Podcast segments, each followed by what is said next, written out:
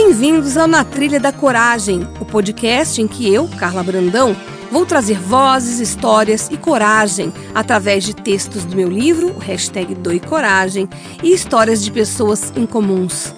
Elas vão entrar na nossa trilha para contar a história que mudou a vida delas. Respira fundo, nem traz mala e nos acompanhe nessa trilha. Será um episódio por semana, onde vamos falar de coragem, sucesso e o momento presente.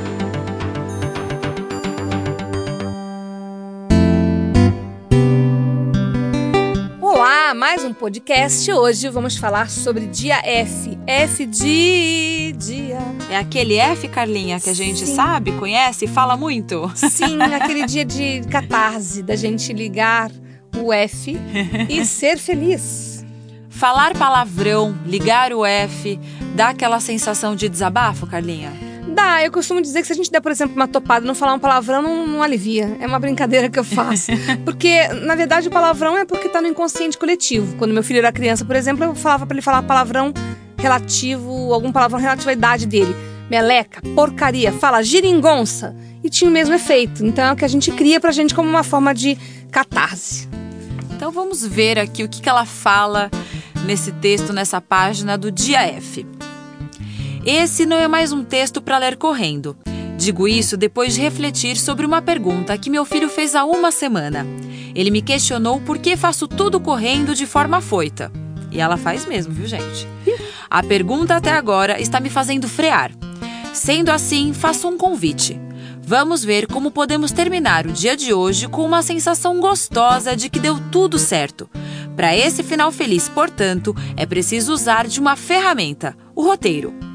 Dei essa indicação porque sou jornalista e é comum saber que todo projeto precisa de um roteiro para ter o final desejado. Portanto, ao acordar, faça, nem que seja enquanto toma banho ou escova os dentes, um roteiro para o seu dia feliz. Não vale colocar compromissos rotineiros como cortar o cabelo e passar no mercado, a não ser que esses dois itens sejam inundados de charmes. Será a ida ao salão e a compra mais inusitada do mês. Nada de socar os produtos no carrinho com cara amarrada de quem está atrasado para fazer alguma outra coisa. É por conta dessa listinha que a vida anda tão chata. No fim da semana, as únicas coisas que nos lembramos de especial é da bronca de um chefe, da cobrança do marido ou que a melhor amiga está de férias e não pedimos nada do free shop. A partir de hoje, todos os dias serão especiais, pois serão o dia F, o dia de ligar o pi. A gente pode soltar um pi? Boa. Assim, não sairemos correndo de casa, prestaremos atenção no entardecer, faremos uma ligação breve para alguém que amamos, prestaremos atenção nas dores do corpo e daremos colo para nós mesmos. Espero que você aceite meu convite. Eu adoro fazer convites. É, acho que todo mundo já percebeu isso pelos seus textos. Porque quando você faz um convite, você faz a pessoa pensar, né? Por que não? Né? É. Se eu te fizer um convite agora, você fala, por que não, né? E as pessoas vivem muito no automático, não, eu também, provavelmente você que está me ouvindo e você também, Malu.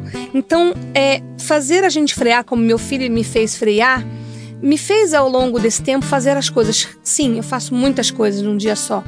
Nem eu às vezes acredito no que eu faço. Você também deve fazer isso. Mas quando a gente faz prestando atenção no que a gente está fazendo, aí vale.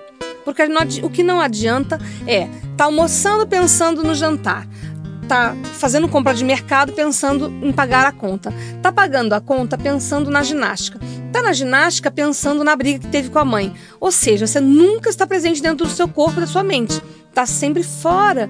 E é isso que faz com que as pessoas estejam sempre desconectadas com elas mesmas e nada tem muito gosto, né? Você está comendo da mesma forma como você come um, um prato maravilhoso, um risoto maravilhoso, você tá, poderia estar comendo um arroz feijão bem feito. Não, tem tudo o mesmo gosto.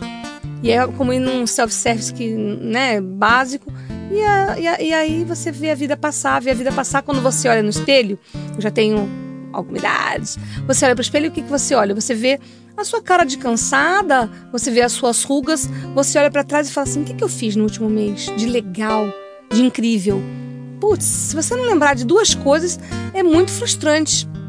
Às vezes a gente não tem como fugir dessa nossa listinha do roteiro do dia a dia. E é por isso que o convite serve para a gente começar a colocar nessa listinha não os deveres, os prazeres de algo que vai trazer algo bom. Você sugere ligar para alguém, dar um tempo para você, tomar um café com uma amiga que você não vê há muito tempo, colocar dentro dessa listinha do roteiro algo que te deu prazer.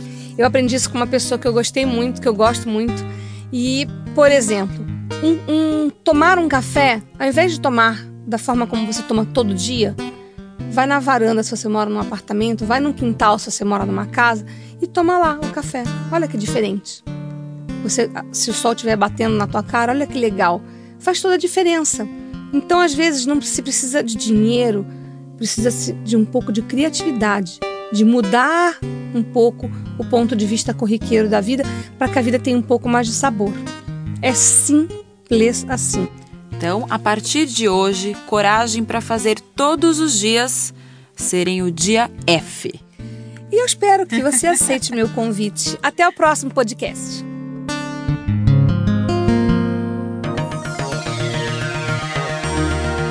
Esse foi o Na Trilha da Coragem. Semana que vem tem mais, sempre com uma história incomum e relatos inspiradores.